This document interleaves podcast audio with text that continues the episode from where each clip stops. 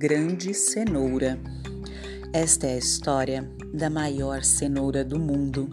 Ela já foi contada de muitas formas, mas para mim as coisas se passaram assim. Certa vez, um hortelão plantou cenouras. Cultivou-as como se deve, fez cada coisa como tinha de ser feita, e na estação certa foi para a horta e começou a colher as cenouras do terreno. A certa altura, encontrou uma cenoura maior do que as outras. Puxava, puxava, mas não saía. Tentou de cem maneiras, mas nada.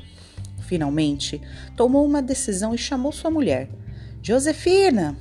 O que é, Orestes? Vem aqui um pouco. Tem uma infeliz de uma cenoura que não quer sair da terra. Aqui, veja.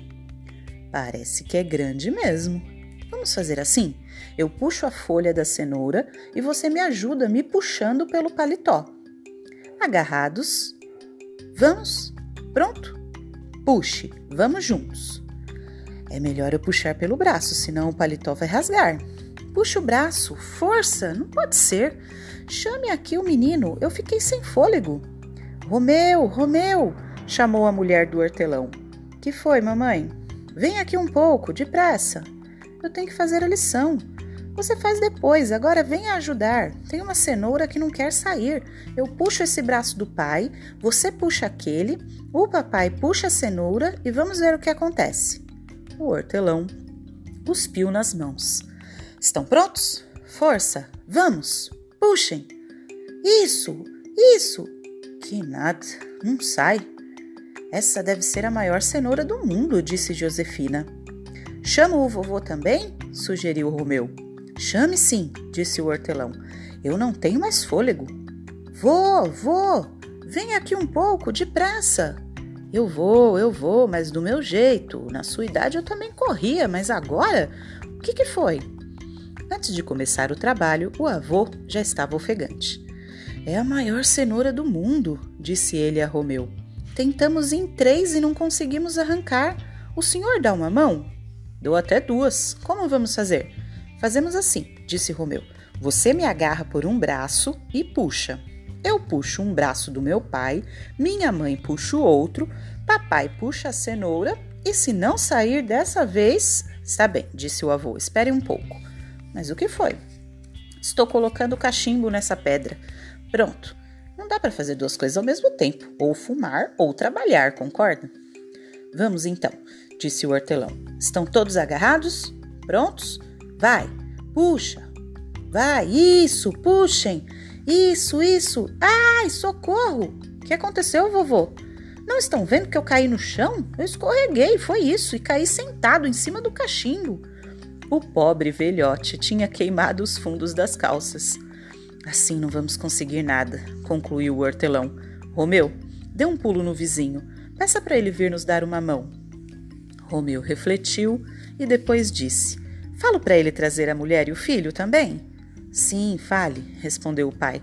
Mas vejam só que cenoura! Essa é para sair no jornal, hein?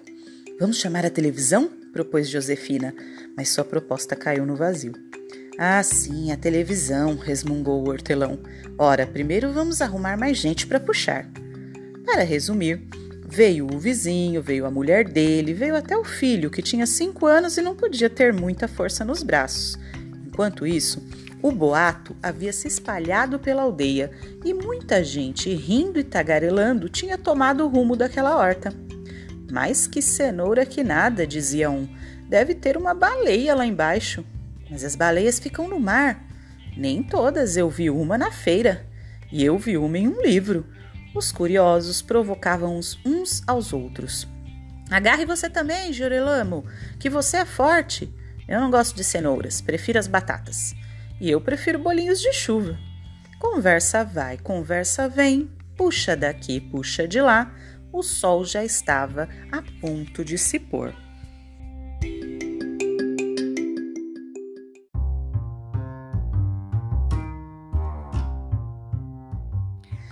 Primeiro final.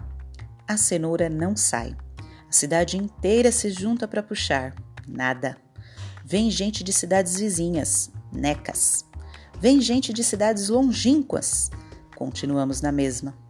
Enfim, se descobre que a cenoura gigante atravessa todo o globo terrestre e que do outro lado do mundo há um outro hortelão e outra multidão que puxa. Resumindo, tudo não passa de um imenso cabo de guerra que não vai acabar nunca.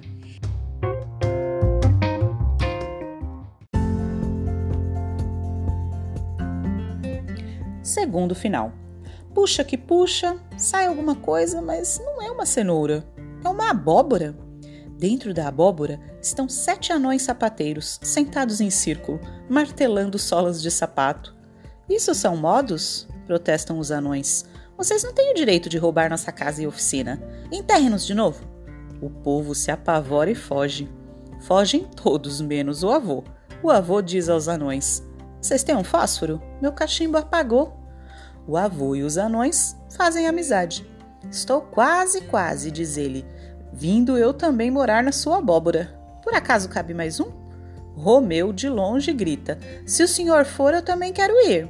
Josefina grita: Romeu, se você vai, eu também vou. E o hortelão grita: Josefina, se você vai, eu também vou. Os anões se irritam e se afundam de volta na terra, eles e a sua abóbora.